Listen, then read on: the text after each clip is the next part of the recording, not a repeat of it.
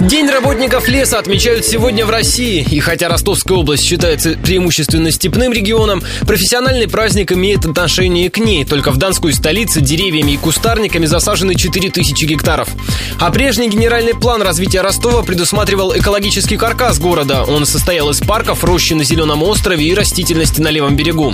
В соответствии с новым же документом, левобережье планируется застроить, что негативно скажется на экологии города, предупреждает бывший директор ботанического сада ЮФО КФУ Александр Водяник. Вы можете нарисовать 206 парков в городе Ростове, и не будет ни к чему. Потому что именно каркас, его непрерывная сеть, это когда вы можете из одного конца города пройти в другой конец города, не выходя из сквера, парка, бульвара, аллеи и так далее и тому подобное. Если этого нет, никакого каркаса нет. Естественно, возникает вопрос, а что тогда есть? Функцию городского озеленения перевели в декоративную функцию. Добавлю, в феврале этого года власти также предложили сдавать ростовские леса в аренду. Чиновники опасаются, что у них не хватит денег на содержание зеленых зон.